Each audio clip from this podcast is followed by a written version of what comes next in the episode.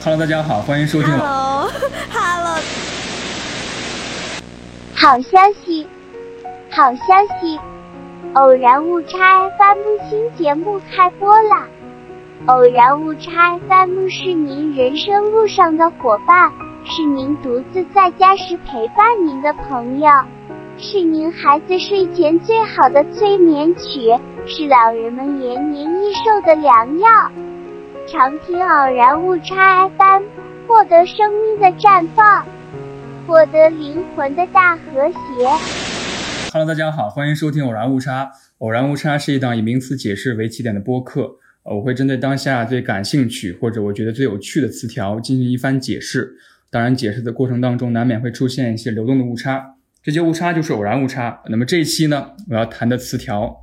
叫做怪和 （Weird Core）。关于这期呢，我同样请到了很开心，请到两位嘉宾。Boss 先给大家做个自我介绍吧。嗯，大家好，我是 Boss，我是豆瓣怪盒小组和独特游戏小组的组长。呃，与此同时，也是一名游戏文化相关内容的视频创作者。程程，另一位老朋友。Hello，大家好，我是鬼王城，我是巴别塔词典播客的主播，然后现在是一个图书编辑。就是我为什么想邀请 Boss 呢？非常开心邀请二位啊！就是我最开始在中文互联网上，就是看到怪盒相关的图片也好，或者是有一些解释也好，嗯。我对这种东西很感兴趣，然后我第一时间就是加入了那个豆瓣的怪盒地带的那个小组。我其实对怪盒的原理性或者概念性的描述是在怪盒地带给我的。那个其实是我从是其实是我从那个维基百科里面翻译的。Wiki dot 还有 Fandom 翻过来是吗？好，对我自己翻译的。那我就顺便对怪盒这个词做一个简单的解释哈。怪盒 Weirdcore 是一个独特的审美潮流和艺术活动。该视觉文化并没有一个非常明确的时间缘起，但是大致是缘起在二零一七年后，是以业余的低质量的摄影或数字图像为特征，通过对图像场景的构建或编辑来传达一种令人困惑的、迷失的、疏离的、怀旧的感觉。从视觉上看，它受到千禧年代网上分享的旧图像的强烈影响。劣质的编辑、原始的数字图形、低保真摄影和低质量的图像压缩。是 Weirdcore 怪盒图像中最常见的元素，这是一个相当怎么说呢，有点书面的解释。我相信每个人可能对第一眼看到怪盒的图片，可能都有一个自己的感觉和认知。因为有台巴比塔词典之前谈过一期规则类怪谈嘛，动物园。而且我们那期节目刚好上传了之后，音源出现了问题，对对对很长一段时间你点进去听的是之前的一期，特别吓人。规则类怪谈其实听上去好像跟怪盒还差的有点远，但是经过今天的讨论，我觉得可能会得出一个结论，就是他们在一个相同的或者说同一谱系下，嗯嗯嗯，慢慢的发展出来了不同的分支而已。啊，我要先说，我觉得这就是播客的局限。你看，我们如果是视频节目，我们就能放一张图片，让大家直观的感受一下，对吧？对对就有说到，就是这个事情让大家觉得恐惧，是因为规则它应该是一个保护我们的东西，然后它应该是一个很能自洽、很逻辑完备的、嗯嗯嗯一个，就是有点像法律这种你最低限度的一个事情。但是当它都开始自相矛盾，甚至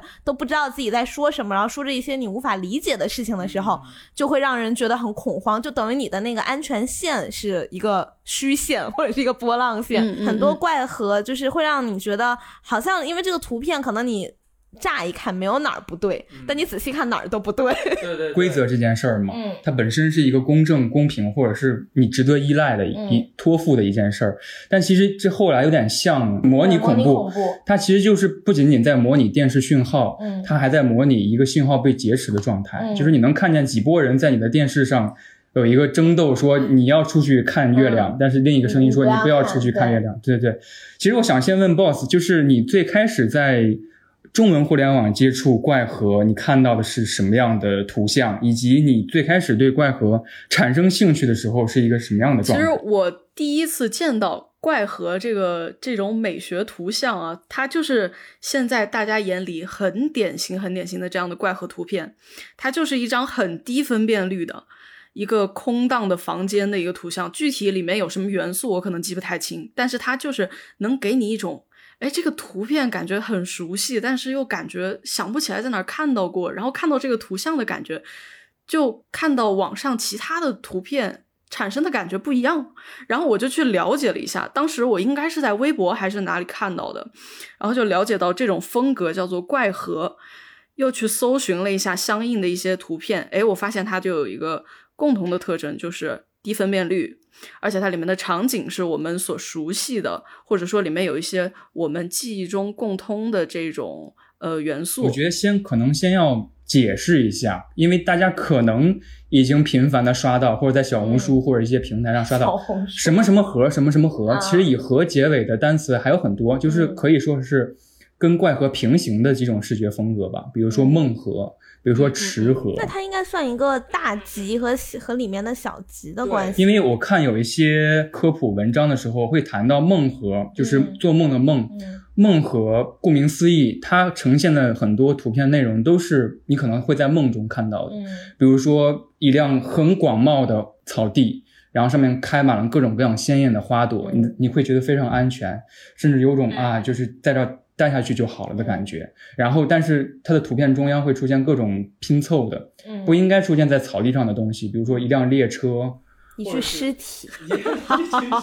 午夜文库的编辑是这样的。凶杀现场，我觉得那是噩梦盒吧。就梦盒还是挺美好的，就是梦盒是这样的一个视觉文化，它好像还要早于怪盒。总之，我想先解释一个东西，就是盒这个概念。就是我不知道我解释的对不对哈，或者我理解的对不对，boss 可以随时打断我。盒的概念就是它可能把一个它宣扬的东西做到了一种极致。就比如说怪盒，它可能一两个东西有点怪，但是它把这些怪的东西拼凑起来，或者是完整的呈现给你。可能达到了某种，嗯嗯，怎么说，一加一大于三的感觉，一加一大于二吧，一加一大于三还行，好怪，好怪呀！你这句话，其实怪和也有一个比较现在比较通用的解释，它其实是有两个比较主要的呃文化概念形成的，一个就是预限空间，一个就是超现实主义。我理解的啊，就是比如说像楼道这种地方，就是它不是一个点。它是两个点之间的一条线，像我们现在啊，你坐地铁，然后你在换乘，你走在那个走廊里的时候，其实你可能在听歌或者在看手机或者在赶时间，你都没有在注意周围到底是什么，那个广告牌上到底是什么。但如果现在就把你放在那儿，你没有目的地，你就回想那个周围都是什么，你好像就完全想不起来，所以这就会造成一种就是未知和恐慌。我是这么觉得的，就是花在这个这个空间上的时间好像没有那么值得，就是他已经完全被抛弃掉。我不知道 boss，因为 boss 也做 UP 主嘛，其实也做播客，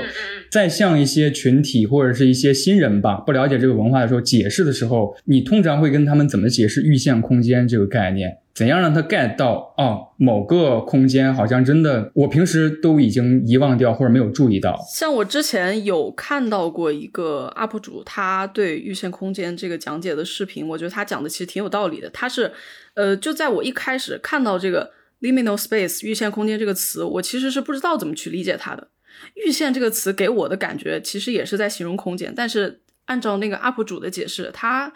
大概的意思就是说。域限和空间这两个词，分别一个是用来形容时间，一个是用来形容空间，就跟刚才晨晨提到的有一点像。域限的这个形容时间的概念，它就是一种即将要达到，但实际上又没有达到的那个程度，就是这么形容可能会有一点抽象。然后像这种时间的感觉。和具体的空间结合起来的话，它整个画面带给你的感觉就是这个画面它的那个时间好像是流动着的，就是我看到这个画面，它会给我一种我不知道即将要发生什么。但是它正在发生，然后是一种有危机感的，不过也有可能是温馨的了。我的我的意思是说，它可能这个场景里面就要发生什么事情，唤起了我一些恐怖的童年记忆。我觉得一会儿可以唤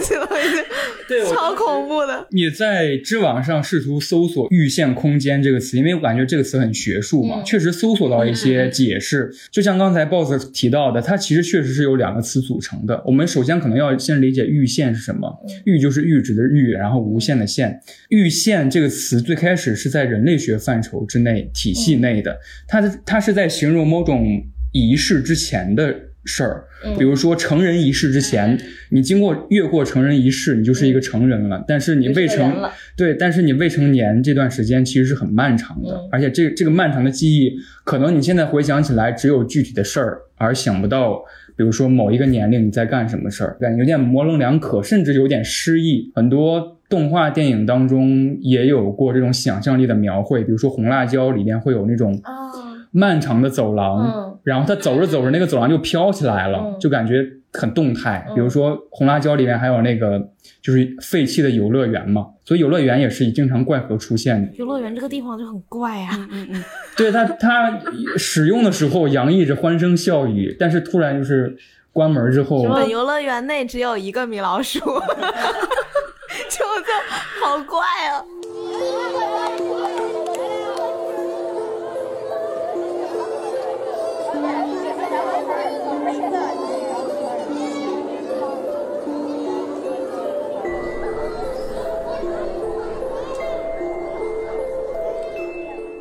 这就牵扯到我一个我特别想提的一个我的童年记忆。来了来了，朋友们，我不知道，不知道二位小时候或者是老家有没有那样一个设施，叫做那个恐龙园。好像有点印象哎。我觉得恐龙园是一个，因为我去过两个城市都有恐龙园，就是我不知道它是一个很很简单、很易得的装置的恐龙园是什么公园，就是它里边会有一些大型的恐龙，是不是会有一些很劣质的那种模型，然后同时发出很尖锐的噪声，机械对对对。嘎嘎，然后就是而且有一些恐龙是做出来就是让小朋友去攀爬的，嗯。比如说一些剑龙，它可以爬到上面，然后比如说有些脖子很长的，嗯。就是一个滑滑梯。但是通常就像 BOSS 说的，它恐龙园园内它其实就是一个普通的公园，嗯然后有很多那种劣质的模型，塑料感非常重。所以我小时候对我家有一个恐龙园抱有长期的。就是不好的印象，就是我时不时的还能就是一闭眼能够想到那种场景。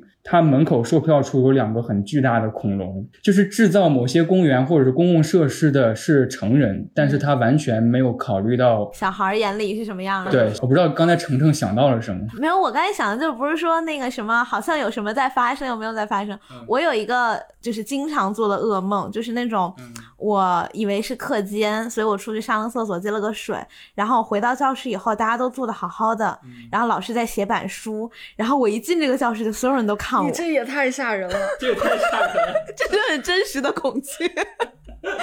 最主要是所有人的眼神都聚焦在你身上，那种感觉也太吓人了。我就会想说，这怎么了？这难道不是课间吗？我做错什么了？看过很多怪盒的图片，他们会刻意把人脸模糊掉，嗯就无论是涂黑也好，对，其实你在梦里也看不见他们的脸，就是你只是知道他们好像是你的朋友或同学哎，。其实我觉得我喜欢的那类好像应该归类为池盒场景，里面是有一大片大片的这种池水，也不一定是池水，反正就是水。它有可能是一个溢满着水的一个地道，或者说是一片很大很大的游泳池，或者是一片湖，就是这种图我会感觉很喜欢。我不知道为什么，我看到这种图我不会产生那种很害怕的感觉，我反而会觉得看到会觉得有一种宁静、很熟悉的这种对这样的感觉。我先跟大家解释一下池河，可能画面当中会有一个比较大的池子，无论无论是人造的也好，或者是一些非人造的景观。其实我觉得池河，大家如果想了解的话，我觉得《水形物语》是一个 对池河入门的一个电影。但池河我看过一个很恐怖的池河，就是我现在印象仍然很深刻，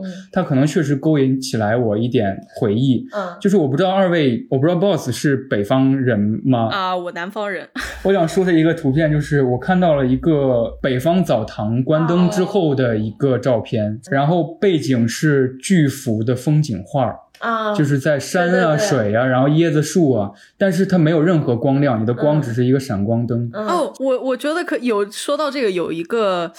有一类视频可以给两位推荐一下，它其实就是那种。城市废墟探险的视频，不知道你们有没有看过？有一些 UP 主他就会去到那种什么废废弃的这种游轮啊、废弃的游乐园、废弃的这种，就像你刚才说的澡堂里面，我觉得里面每一帧截下来，然后分辨率降低，就很怪和。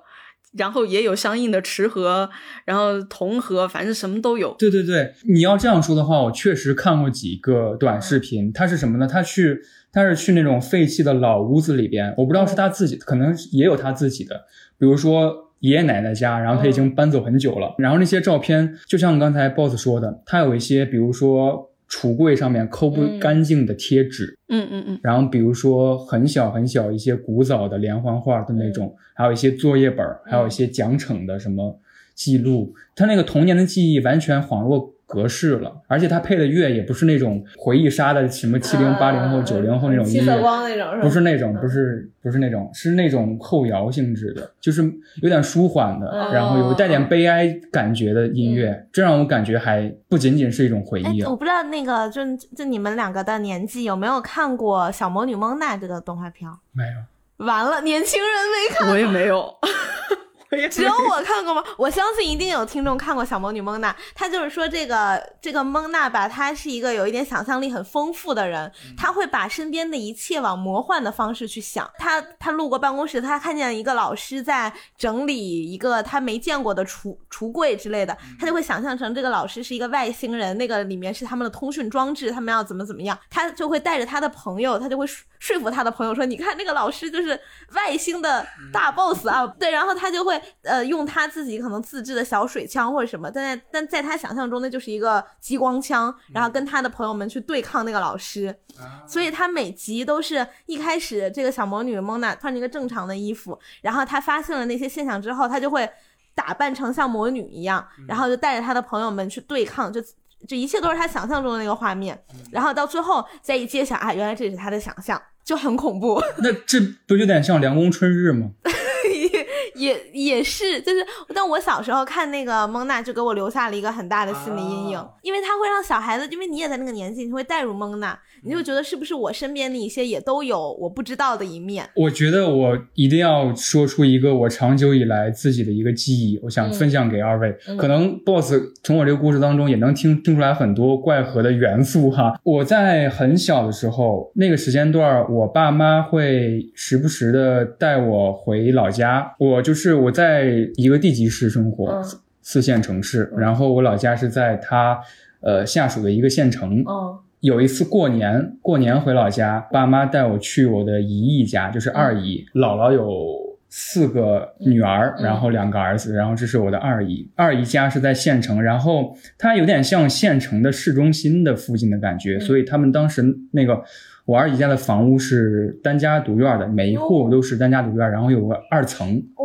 就是有一个小院子，然后有个二层。对，县城现在县城可能大致都是这样的配置吧。然后，但是他们首先我想说的就是，这种房子有一个缺点，就是太相似了，左边一排，右边一排。你进去之后发现都是相同的配置，然后相同的大门，就是在过年的一个晚上，然后大人们在屋里边打牌打麻将，然后我就在门口玩儿，就在那个门口玩着玩着就走了两步嘛，突然一回头发现我不知道那个家门在哪儿了，就是每一家每一户都一样，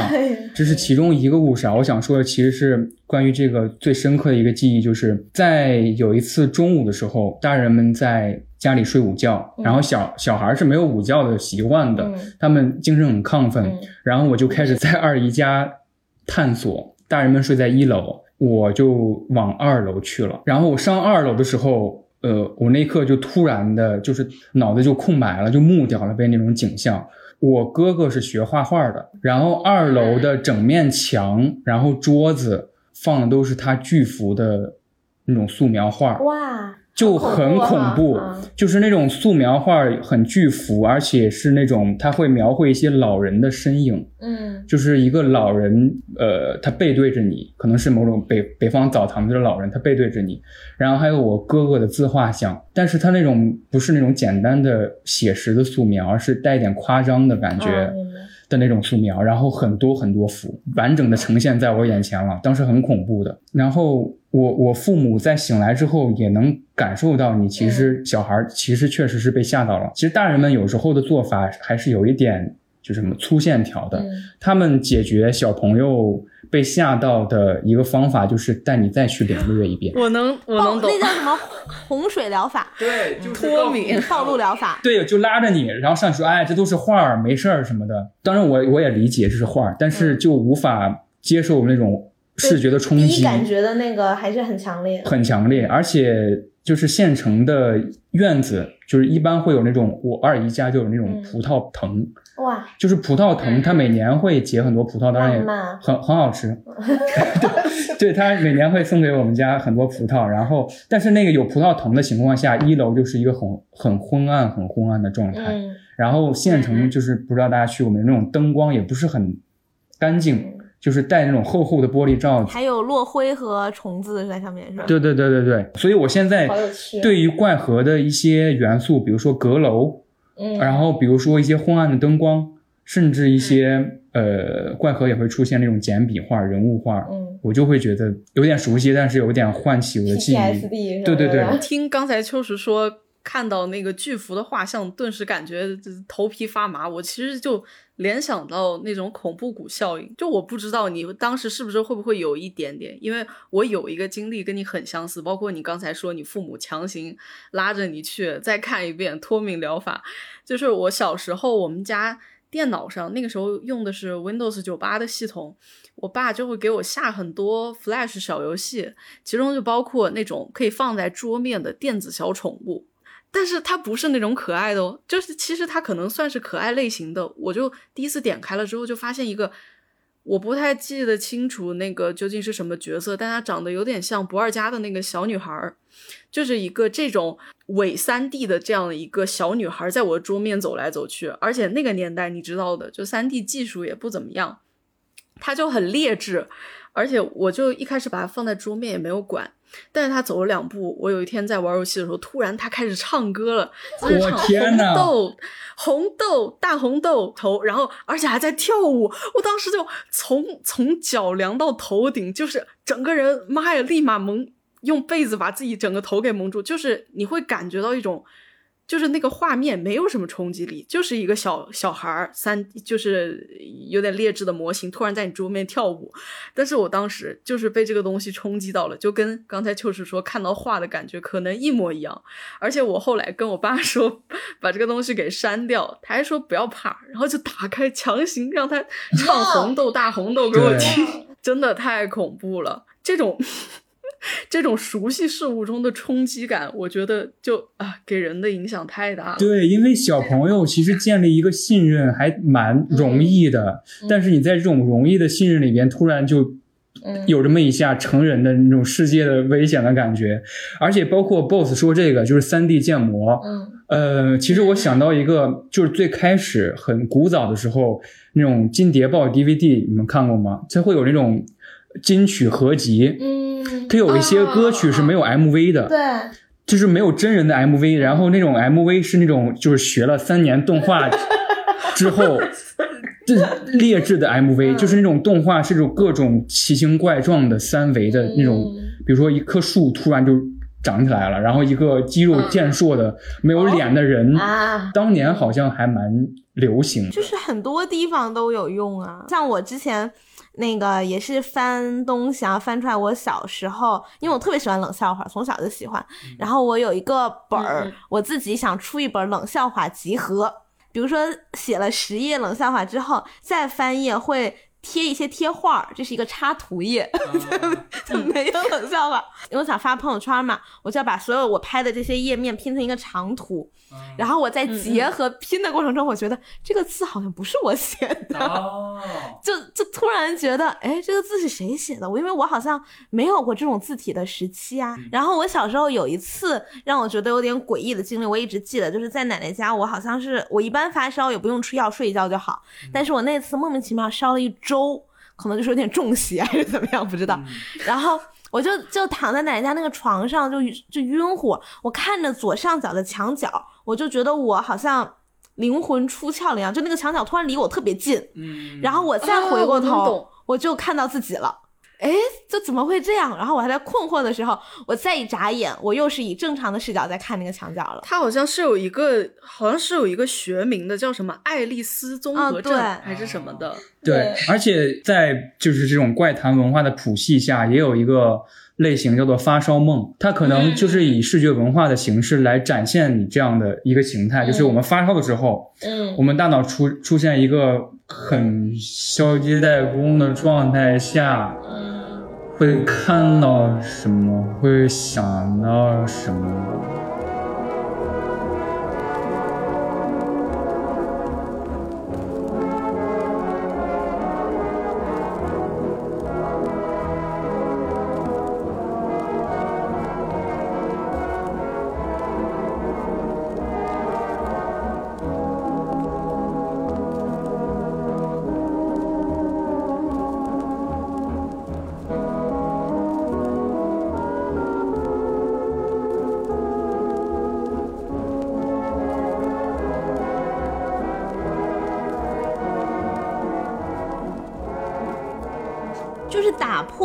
实世界的规则。哎，有有一本应该是去年出的书，叫《皮拉内西》，一个幻想文学。他那个就是说有一个大宅子，然后主角在里面呃各种游荡，然后记录，比如说从呃这儿往西两个房间有鱼，然后往东两个房间正在下雨，然后他自己在这个大宅子里生活的过程中就。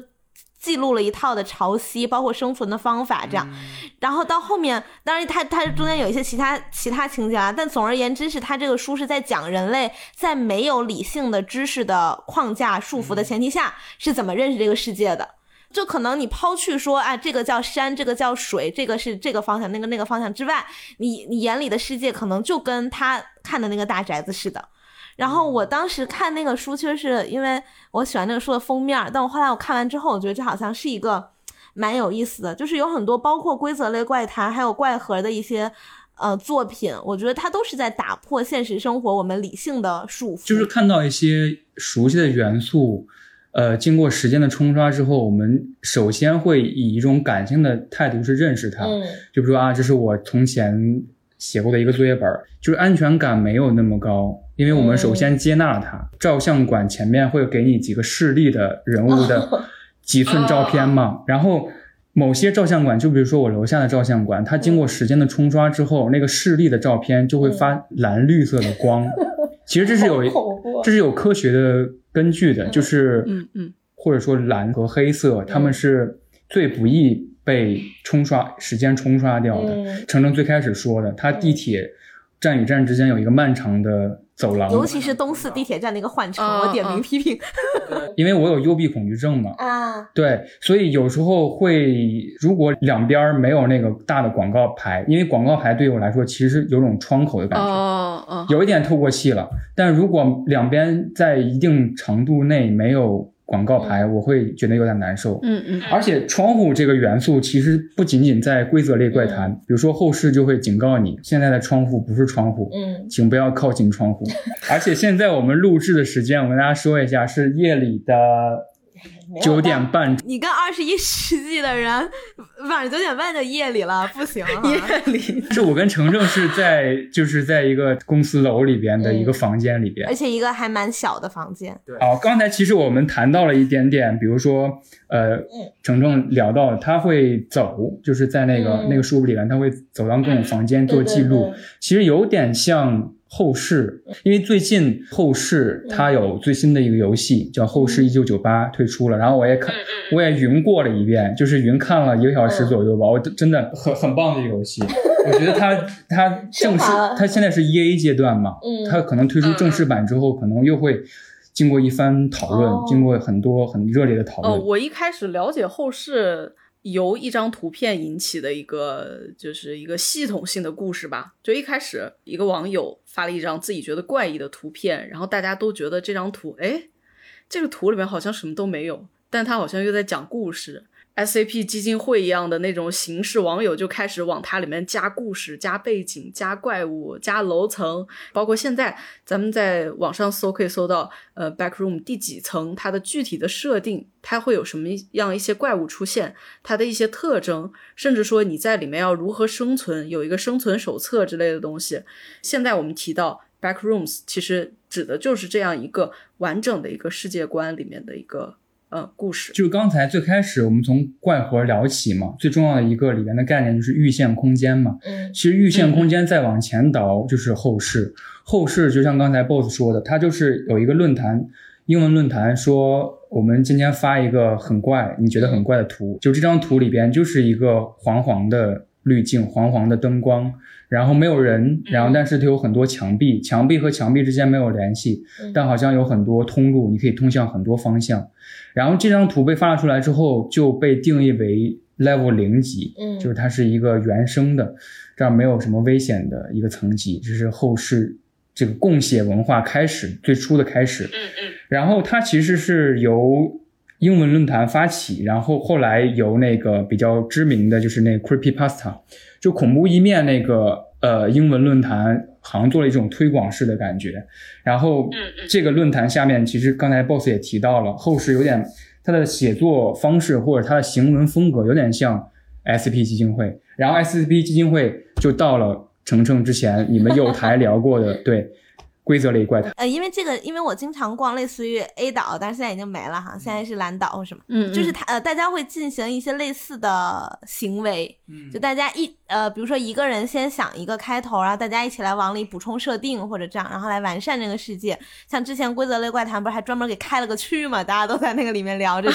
现在好像还有吧？对，现在在新移植的这个岛里面还对我有。我前两天好像还看到了有一个什么新的某某市规则怪谈，也是。对这个东西，就是可能大家已经乐此不疲了，但是对我们在等待新的杰作吧。我我我那个时候就是看到过这个概念，然后我就想说，哎，这是什么？我就去搜了一下，然后结果一一搜我，哇，这个这个世界也太庞大了吧！我因为因为好像它它它每层的就是场景还不一样嘛，有有什么森林、沼泽之类的，然后我我又以为这是一个跑团儿的那种，哦然后但是又哦好像你你没法儿就是有一个主持人去玩儿，其实我想跟大家简单解释一下后世是什么，以我现在能了解到的一些信息哈。其实后世就是后面的后，室内的室，大家完全可以把看作，比如说我们现在录制的现场，你现在仍然能收听播客的这个现实世界，嗯，当做一个前世，就是前面的房间，在今生了。然后就是前世。你看吧，我就是喜欢谐音梗，行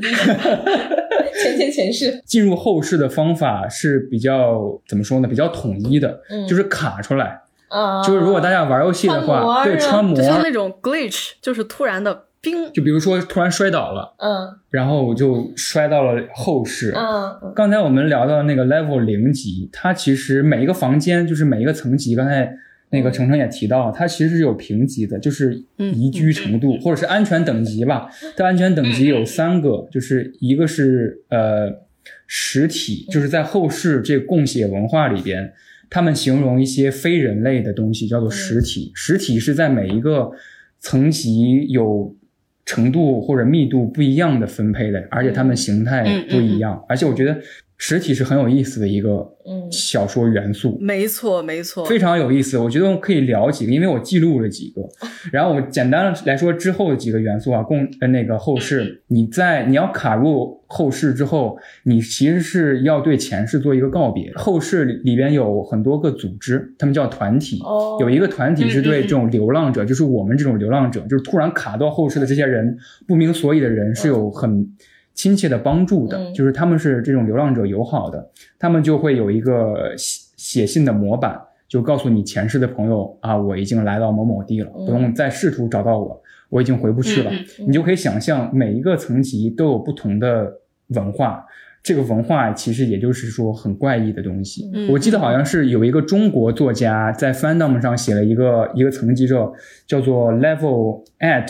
R，就是那个 at 是那个邮箱的那个 at，、嗯然后 R、啊啊 R 是大写的 R，、嗯然后他对那个层级的描述是一个很中式的卧室，是一个房间，然后这个房间里边有被子，一说到中式的卧室，大家都会想到同一个图案的被子和脸盆，对吧？哦，就是那种每个人家里都懂我懂你的意思，就是什么花，就是什么花开富贵那种东西。诡异起来了。我觉得这个中式的这个层级，它可能就是把握住了这些中式的元素。然后它这个层级非常有意思的一点就是，它是一个极其安全的，就是它的描述是极其安全的一个层级，但是你是不能出去的。嗯就是你可以在这哦儿永久的待下去。描述我有点忘记，但是他的意思就是说，这个房间这么舒服，你为什么会想着出去呢？就是有枕头有被子，然后像一个卧室，然后有一个窗户，窗户外是蓝天白云，然后它有那个平板还有电脑，但是它没法充电。然后他会告诉你，你在这个房间你还需要什么电脑呢？你待着就行了。然后它会随时刷新一些吃的和喝的。对，BOSS 有没有很很那种印象深刻的实体？我真的有一个我觉得非常有意思的一个实体，而且是一个区域内的实体，想给两位介绍。呃，这个实体所存在的一个区域应该是叫什么生日房房间吧？不知道你们有没有听过？派对，对派对的一个房间，就它里面好像会给你布置的，就是呃像在开派对，但实际上那个氛围又说不出的很怪。然后这个房间的所有者好像叫什么派对客吧，它的典型的一个外形就是脸上会外面的一层皮，好像就是一层虚假的皮，我忘记是皮还是面具了，反正脸上画着一个笑脸，就是他会。强烈的跟你说，哎，不要害怕，我们我们是派对客，呃，你来我们这儿，我们这儿有好吃的给你。如果你看到我们的派对房间的话，你就直接过来吧。他好像会用什么气球啊，呃，丝带，很有派对这种元素的这些小物件吸引你往那边走。但是当你进去了之后，你会发现。你即将被他们给吞噬，然后变成一个新的派对客。还有一个非常好玩的，就是跟派对客相对立的有一个团体叫做扫兴客。嗯，对，他的脸上画的是一个哭脸，他会极力的劝说你啊，不要去派对客的房间。不要相信他，这是我觉得很有意思的一个房间。我觉得真的这个设计好妙啊！这就是我在看后世的一些创作者或者是接纳这个文化的一些推广者的时候，我觉得这个文化很健康的一面，就是有一个 UP 主在做后世的科普视频的时候，就他会跟你说啊，某某层级是干什么的，他们那儿会有什么实体，然后某某层级是干什么的，有有什么东西，然后他突然就说。呃，比如说一二三四有什么，然后第四条是某某层级有派对，一定要加入他们。嗯嗯，就是 UP 主就突然 暴露一下自己的身份，就是把自己这这种很有趣，就是他也是享乐课中的一员。好恐怖，很有趣。哦，我对你你们这期视频发出了之后，我相信有接触过后世文化或者说知道这个享乐层的这个观众的话，他肯定会留言留一个那个笑脸，就是 派对课的笑脸，然后也会有 扫兴课的笑。笑脸，就是这个笑脸。哦，就普通的那个。对，世界上第一个笑脸，这个笑脸就有也有点就是 meme 的感觉，就是有点怪梗的感觉，好恐怖啊！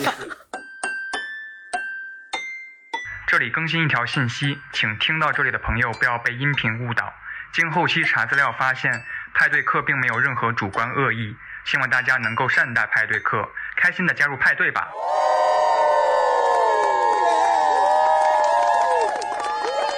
我印象最深刻的一个一个实体哈，就是叫做肢团，嗯，肢体的肢，然后团肉团的团，实体的外貌是由各种不明的人体部位。拼接起来的，就是你看到它的时候，你可能看到的是无数张脸，无数只手，伊藤润二，精神污染。结合起来了。其实，而且我觉得这是有相同的基因的，就是那个支团在这个后世里边，它也是一个不断慢慢靠近你，然后突然伸出一只手把你接纳进去，然后融合成肉团其中的一，我说的有点恶心了，突 然。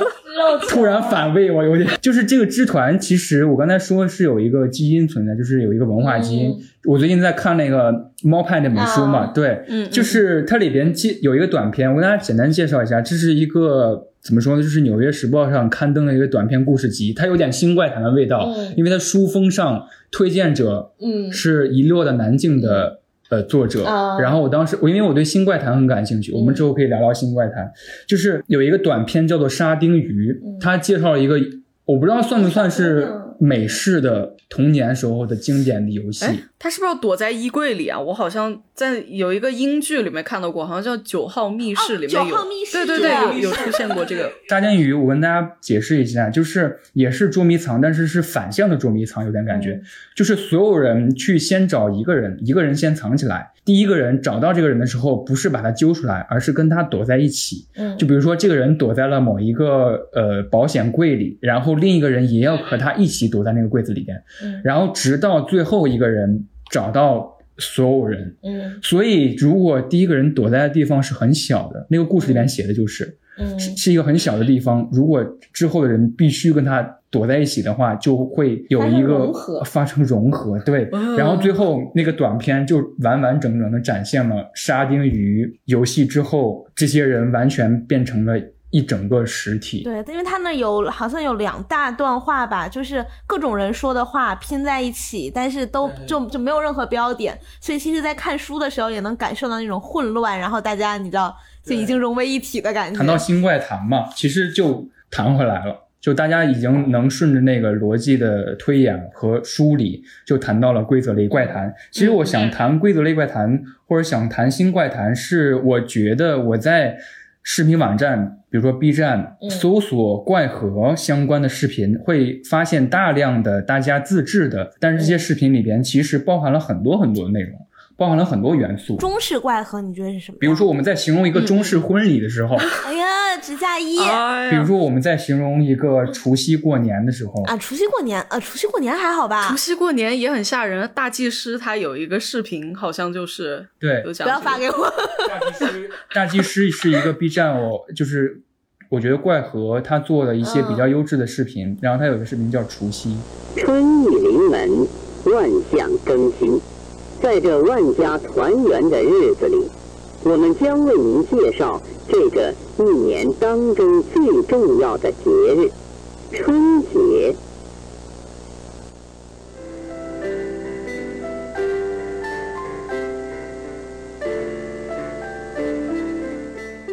我觉得它也是，就你看你这么说，不管是婚礼也好，或者什么也好，也是一种仪式化的东西。嗯，就是因为中国的很多仪式里面融合了一些。迷信也好啊，或者是神鬼啊这种。我想问 boss，看那个看咒了？哦，我看了，我看了。我个人是特别喜欢这部电影，因为我觉得他把我心中的中式恐怖给拍出来了。就是呃，刚才秋实说，就是我认为中式恐怖应该有什么？我觉得他就我心中的中式恐怖应该有两个特点。第一个就是像刚才两位老师说的，它要根植于那种传统文化。它或者说是一种仪式性的过程，或者说是我们共同的作为这个呃中国人的一个记忆，它是从这种熟悉的这种过程或者说是意象中演变过来的这种恐怖感。然后第二点就是中式恐怖，它跟那种传统的，就刚才晨晨说他很怕那种 jump scare，就是跳脸杀，但是。对我来说，我觉得这种完全不吓人。我觉得中式恐怖最能够吓到我的一点，其实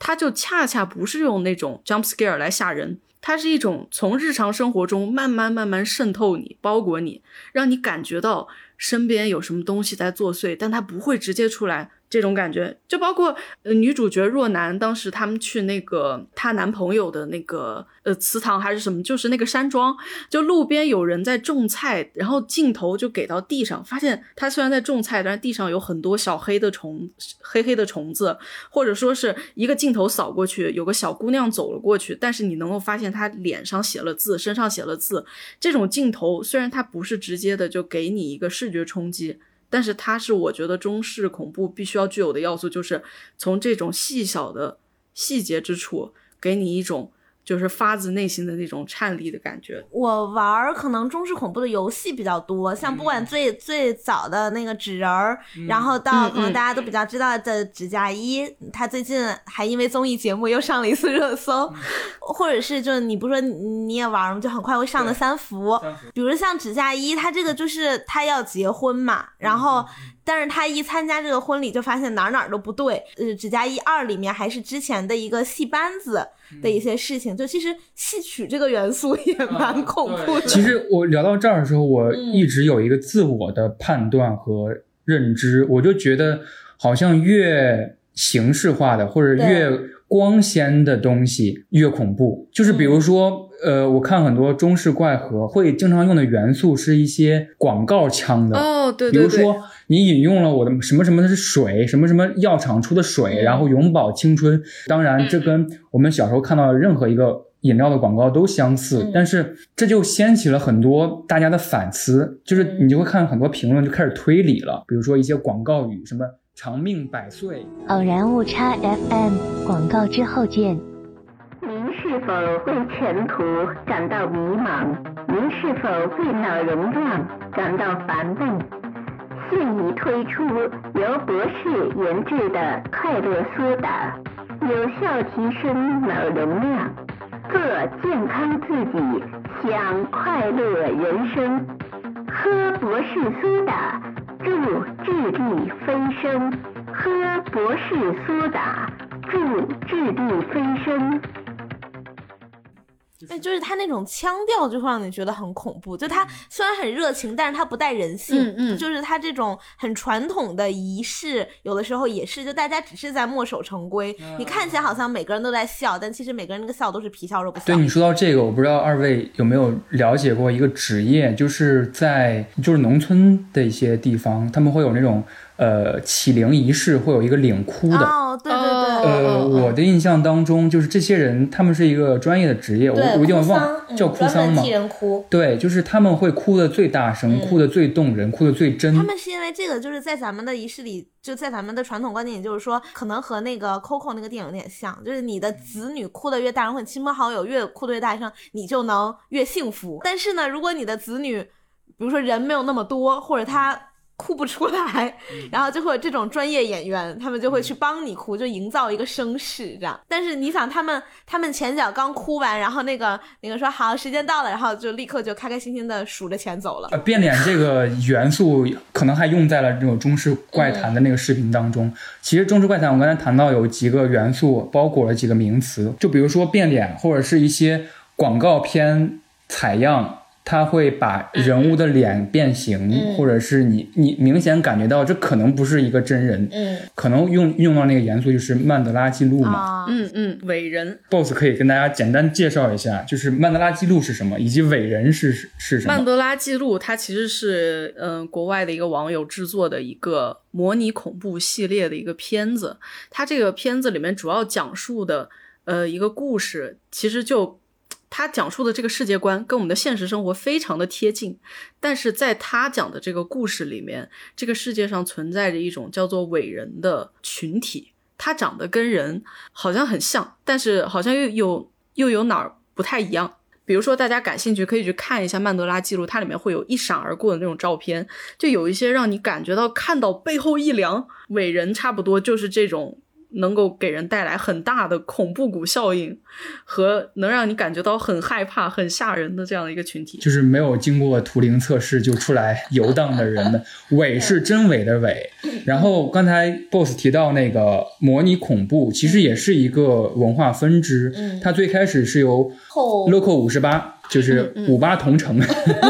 Loco 五十八是一个，也是一个系列视频，它是最开始美国制作的一个系列视频。这个 Loco 五十八其实意思就是当地五十八台，嗯就是电视台五十八台。然后为什么叫做模拟恐怖呢？因为每一条视频都是一个电视节目，嗯就是它会最开始会放一个电视节目单，说几几点钟我们会放什么节目，然后它之后可能会放这个节目，也可能在放的途中出现了差池，然后信号就出现了劫持啊，或者各种奇怪的现象，所以他最开始有了这个嗯开创了这个流派吧，算是叫做模拟恐怖，就是模拟一个广播电视讯号，嗯。然后它最主要的特点就是模拟信号被劫持，嗯。就是你能看明显看到有几波人在在你的电视里边做斗争，比如说有人告诉你说接下来的节目是赏月，大家啊，不行，我已经开始害怕了。你刚才一说赏月，我就想起那个我现在开始看月亮。Don't look at the moon 啊！对，赏月是一个非常经典，我强烈建议大家去。它它没有真正的出现过呃真实的怪物，然后它但是你能经过一个系列长节目之后，你会发现你真的开始害怕看月亮了。就是他会告诉你说，今天外面的月亮很圆，然后这个电视告诉你，大家都出来赏月吧，怎么怎么样，然后突然你的电视讯号就开呃，始大家好，我是 boss，。出现紊乱了，然后另一个字幕和声音。接下来刊登寻名启示一则，秋实，男，九十五岁，身长三点六米，佩戴眼镜，头颅大，五官呈液态。于一九九二年二十九点负九分携电脑一部突然消失。如有好心人在零点路灯下找到他，请立刻拨打七三六幺九五九五栋幺六八，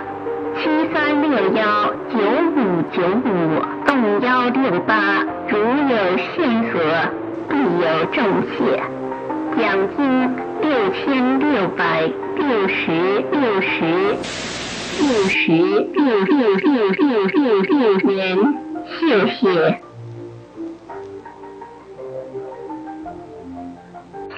对我们其实就是看看的视频，可能比如说像大家也知道那个什么，欢迎来到夜谷，也是这种，嗯然后包括嗯还有一个呃双子星家庭频道是叫这个吧？我记得里面有一个荒野求生的那个部分，就是。就一开始还跟你说、啊、你到野外要干嘛，然后要小心虫子要干嘛，然后后面突然就说什么不要听大自然的召唤还是什么，就就就类似的。我觉得这这个比刚才说的那些怪盒或者中式怪盒的视频更多了一点游戏性，对，所以我觉得可能这种视觉文化它最终很能够呈现的形式就是游戏。但是我嗯目前玩的游戏，我能想到的可能除了三伏，三伏那个确实它的制作人就是月光蟑螂老师，嗯他也不要说蟑螂两个字，还 蟑螂比赏月更恐怖。我前几天在家，北京还有大连你不不。要说，不要说，不要说。好好，我们我们说三伏，嗯就是三伏这个 demo 我玩过之后，它里边就是月光蟑螂老师他之前确实表示过，从烟火到三伏，嗯。它它的那个视觉文化其实有一个视角的转转换的。烟火是一个很传统的中式恐怖，嗯。我们会看到一些花圈啊等等的中国仪式的元素，嗯。但三伏呢，它它就形容它对于比如说怪盒。嗯这些文化更感兴趣了，在嗯模拟恐怖的这个文化熏陶下，他做出了三伏，嗯所以你会在三伏里边看到，比如说气功，对对对，六眼神童，还有那个小兔子，太吓人了。啊，对，那个小兔子，欢迎光临，哇，别说了，天哪！这哎，这个形象是不是以前在电视节目或者是广告里面出现过？因为我觉得那个神童，嗯，呃，三眼神童有点像那个胜利一号，你们记得吗？哦，我记得，我记得，补充大脑营养，那个金黄圈，生命一号，补充大脑营养，促进骨骼生长，提高记忆力。生命一号补充大脑营养，促进骨骼生长，提高记忆力。所以你喝过吗？我我没有。我没喝过，我也没喝过。就是有一种莫名很亢奋的感觉嘛。对对对，包括气功，我觉得在就是上算还有一点萌妹的时期，嗯有很多类似的。就比如说之前我看 BOSS 的那个呃视频里边有解释过电波系这个词嘛，嗯其实我觉得气功有点像脑电波之类的、嗯感应之类的。因为我姥姥就是我姥姥之前跟我说过，他们那个时代会练香功，聚集在广场，然后就发射脑电波，然后就会说身上会有、会有香味儿。哦，这是一种，这是另一种气功的变形。我我觉得我也只能够解释电波系这个词它的一个笼统的含义啊，不能很精确，因为我也只是接触过一些电波系的一些动漫或者说是游戏作品。它其实电波系表达的一种核心的概念就是。在空气中，一种看不见的电磁场、电磁波入侵了人的大脑的内部，然后对你整个人造成了一定的影响。而它的一个比较显著的特征就是，受到电波呃影响的人，可能说话会胡言乱语、颠三倒四，上上一句跟下一句逻辑完全连不上。我觉得它表达的核心的概念其实是那个年代对于电波的一种恐惧，就是它在在在空气中，毕竟你看不到，而且，嗯，又有很多所谓的专家跳出来说这个东西才出现的，嗯，有点危险啊，然后就以讹传讹，大家就觉得这个东西啊，完了，我被电波给侵扰了。之前不是有一个台湾的梗视频吗？什么你的电磁波侵犯到我，就我觉得这个也是比较有意思的一个。说到这个，我之前看那个，嗯，左道嘛，就是，嗯呃，外国的一个学者分析中国的神魔鬼几种宗教或者是那种迷信文化，它里边有提到一个点，我觉得很有意思。中式的太平间或者是阴间的这个概念，有点像现世的延伸。嗯，就是他说神遵循着非常严格的那种官职阶级制度，有点像官员的延伸；魔呢，有点像是那个对你抱有非常恶意的陌生人嗯的一个延伸。就之所以会说什么鬼魂呀什么的，说到底是大家对死后世界的未知嘛。所以，比如说你像我们发明了中元节这个这个节，什么鬼门大开，对吧？就是因为你说人死了之后到到到鬼界了，那他如果和我没关系了，那你又说他干嘛呢？那他总得要和我有点关系，行，那就让他们回来吧。就是我就，当然这是我我猜的，啊，没有任何考究。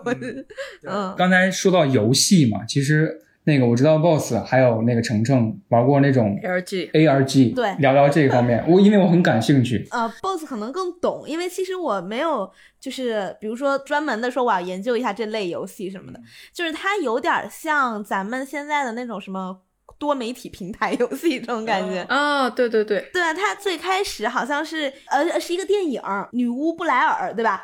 哦哦，哦哦，伪纪录片，对对对，它是个伪纪录片，然后它还会做一些相关的伪纪录片儿，然后还有一些档案什么的，就等于说你是个观众，我进电影院看了这个电影之后，但是但是它的剧情还延伸出来，然后我还可以在现实中对它做一些探索，嗯。它不光嗯是一个媒介，它有多个媒介，然后共同来让你沉浸式的体验这个故事。它这个因为也是有一种大众参与性嘛，嗯就是比如说嗯这个电影或这个游戏它出来以后，我身为一个粉丝、一个爱好者，我也可以创作一些它的周边，来帮助大家共同体验这个游戏。其实我觉得 ARG 游戏它呃很多时候跟那个 meta game 原游戏，它其实就是一种打破第四面墙的一种游戏。就是比如说我正在玩游戏，然后游戏里面的人突然看向了你就，哎，我说的就是你，我现在在游戏里。你现在在操纵的是我，我知道你的存在，就是这样的一种感觉。这种类型的游戏就是打破第四面墙，就叫做原游戏。然后我觉得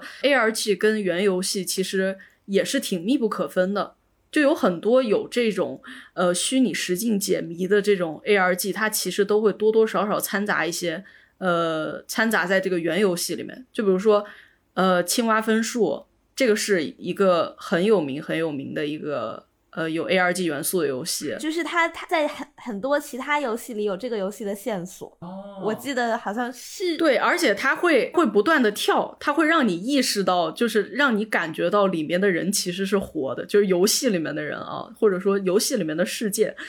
生活在游戏世界里面的人知道自己在游戏里面这样的一种感觉。那个 boss，你有玩过那个 There is no game 吗？哦，我知道，我知道，我知道，哦我玩那个的时候，就到最后，它整个故事揭秘，它其实好像是两个程序的爱情还是什么的，就是因为你是个玩家嘛，然后他们两个在跟你对话，他们知道自己只是程序，呃，一开始你是跟着那个男程序要一起找到那个女程序，然后就在这个过程中，你们可能又合作又吵架，你又嫌他烦。巨话痨那个男游戏，就是明明你是在玩一个游戏，但是你就好像真的是跟他走走了一趟旅程，嗯，嗯这个也特别，哎，我特别喜欢这个游戏。我觉得就是不断的在体验上加码嘛，就是不是在让你的体验立体再立体，我觉得很奇妙。但是你说那个电影的延伸，我好像有这么一个印象，就是很小的时候玩过一个《咒怨》的游戏，小时候好恐怖啊！然后在平台上玩那游戏，当时给我留下很深刻的印象，因为我是第一个玩到一个网页游戏是用实景拍摄照片哦，哦哦做游戏的 CG 过过渡的，就是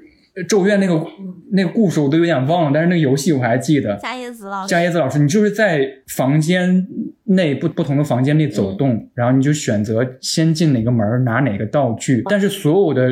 场景都是实物拍摄。它其实是一个，它可能就是一个美学和技术上的跳跃吧。嗯就是它已经脱离了虚拟的，它进入，就是它让你觉得更像在现实。那在我们现在，它又有更多种手段，让让你觉得哦，这好像是我我真实世界中的东西。这个我觉得是一个比较健康的创作。嗯其实我有一个比较大块的问题想问 BOSS 嘛，就是你作为一个怪核小组组长，以及你平时会做一些。比如说视频呐、你有没有意识到某一个新兴的视觉文化？就比如说我刚才我们刚才谈到那个蒸汽波嘛，当时有一个很火热的讨论的潮流，甚至有一个共创的氛围在。现在可以说是有点冷落掉了，或者是蒸汽波可能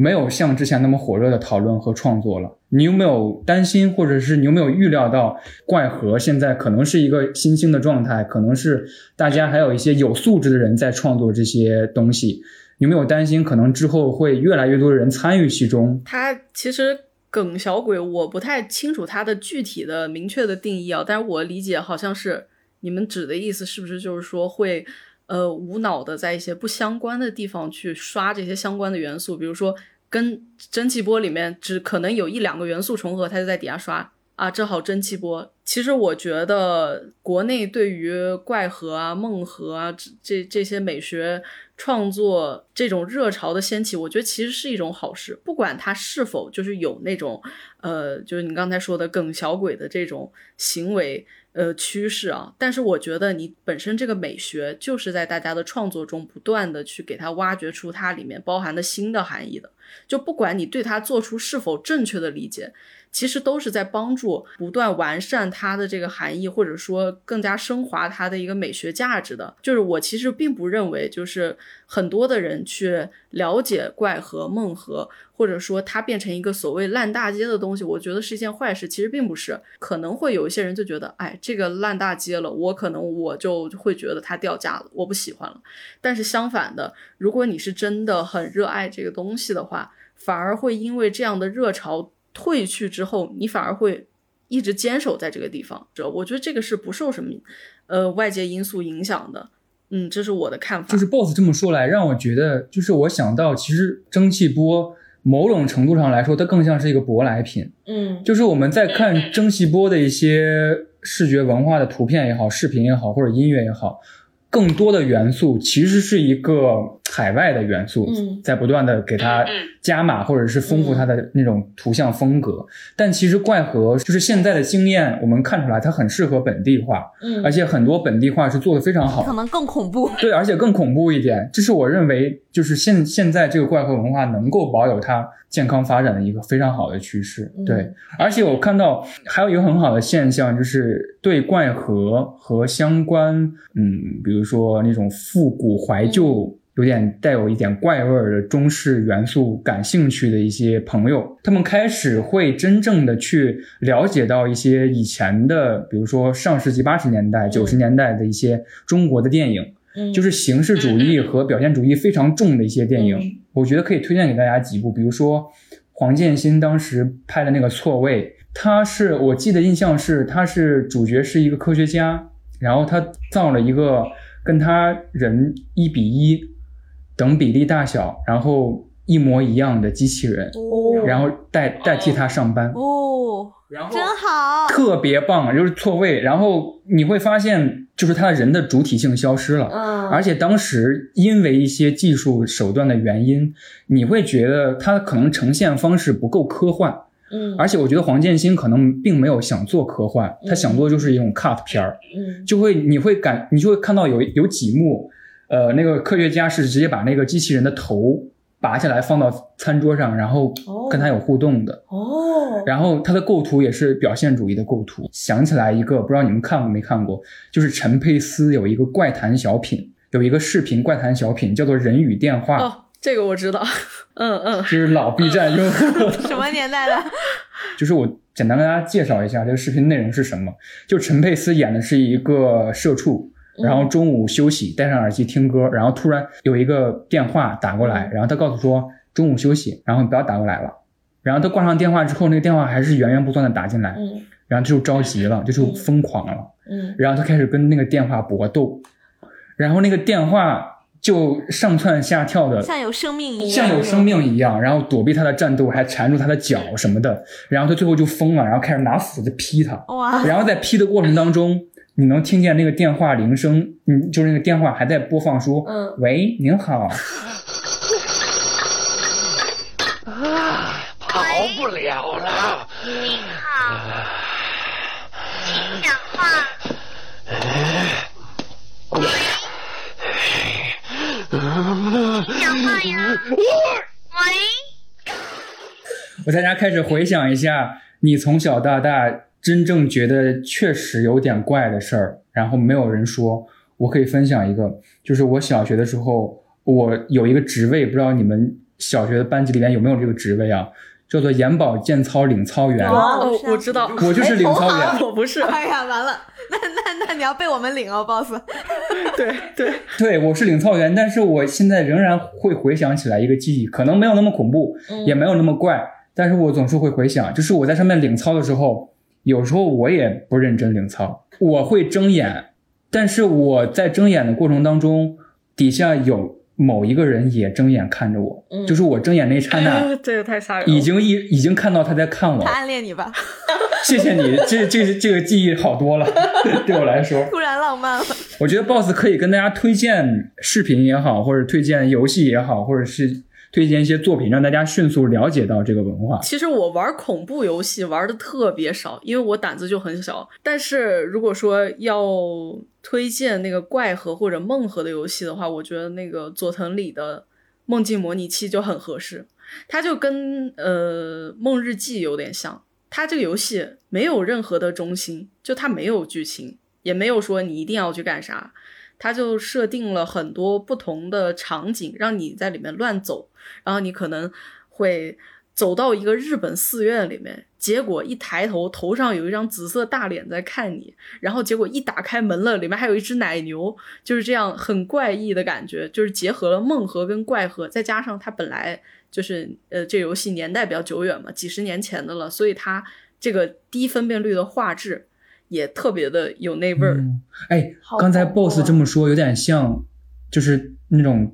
老式微机房、电脑房、嗯，电脑屏保，就是你长时间不动。管子绕来绕去那种，还有那种还有那个墙嘛，就是你在迷宫里边，对。对对对，我们那个计算机教室出来的那个天花板不就是一般都是那种隔隔音棉有洞洞的那种，然后那个有一块儿稍微有点被就是不知道是被人还是怎么样，反正就是往旁边挪开了，露出了一个小缝儿。然后最那什么的是那旁边的那几块上有脚印儿。可能是在天花板，我我你现在想，它可能是还放在地上还没安上去的时候被踩的，但是从小学生看来，你就会觉得那里面一定通向什么地方。然后，而且因为那是在一个很阴面的、很阴暗的一个角落，然后又在就是计算机教室旁边不都会挺吵的，然后又热，就就空气也不太好。然后再加上我们那阵子刚好 校长换任，我们都觉得邱校长被人杀了放进去了。所以这是我关于小学最恐怖的一个记忆，就我时至今日也不知道那个里面是什么。哎，你养猫哈？我养猫我觉得猫也会给人这种恐惧。，BOSS 养宠物吗？我养了一只花枝鼠，超级可爱。我我我养的是豹纹手工，哦哦哦，我之前有养过手工，手工还挺就是还挺不用操心的，我就很喜欢。嗯，我觉得互动性可能对我来说，我觉得手工的互动性没那么强。像养个小老鼠、花枝鼠比较聪明，就天天嗯跟个迷你小狗一样，就可以跟它一起玩儿。因为我我有点怕猫，就是我觉得它怪神秘的。啊、你要说这个，我一定要说前几天发生一件事儿，家猫，来来来，讲讲，就是猫其实是一个不需要陪伴的动物，嗯就是它，你你就不当它不存在就好。然后那天晚上我就是找它玩嘛，嗯发现它在厕所对着一面墙的一个角落，嗯就对着那个涮那个拖把的那个桶后面，就在那儿盯着看。他的名字叫摩西嘛，我说摩西你干嘛呢？摩西你看什么呢？然后就这样问他，然后他只是耳朵动，完全没有迎接我的意思。哦，然后我就好奇嘛，我也去看那个涮拖把的桶拿开之后，然后一只半个手掌长的蟑螂就、就突我怎么猜到了？我已经 就突然爬到墙上开始运动，然后对，确实当时我我是一个惧怕蟑螂的人那你，是被 jump scare 到还是被？我被 jump scare 到，而且我我要处理掉它嘛，呃，我我确实要处理掉它，因为我那你怎么处理？如果它存在的话，晚上睡不着觉，也没法洗澡。我当时处理的方式就是对，拿淋浴头喷它，但而且那个蟑螂是躲到了一个我看不见的角落，就是马桶后边，我不知道它在哪，我只能一直拿水冲着，就冲了可能有 有我十天洗澡的还是量。要远程攻击？对，猫确实是一个，它会发现细小动作，因为它有时候会突然的对对对，直起脖子看向某一个，比如说看向窗户，比如说看向阳台，比如说看向门外。多少蟑螂啊？我天！这倒不是蟑螂，就是他可能突然听到了鸟叫，或者是一些声音，或者是真的你人声听不到的东西。嗯，嗯，有时候跟他待在一起，单独待在一起的时候，还有点诡异诡异。嗯就是本来相安无事，他突然警觉了，就好像他突然有一个人出现了，而我看不到一样。因信号中断，今天的节目就到这里，再见。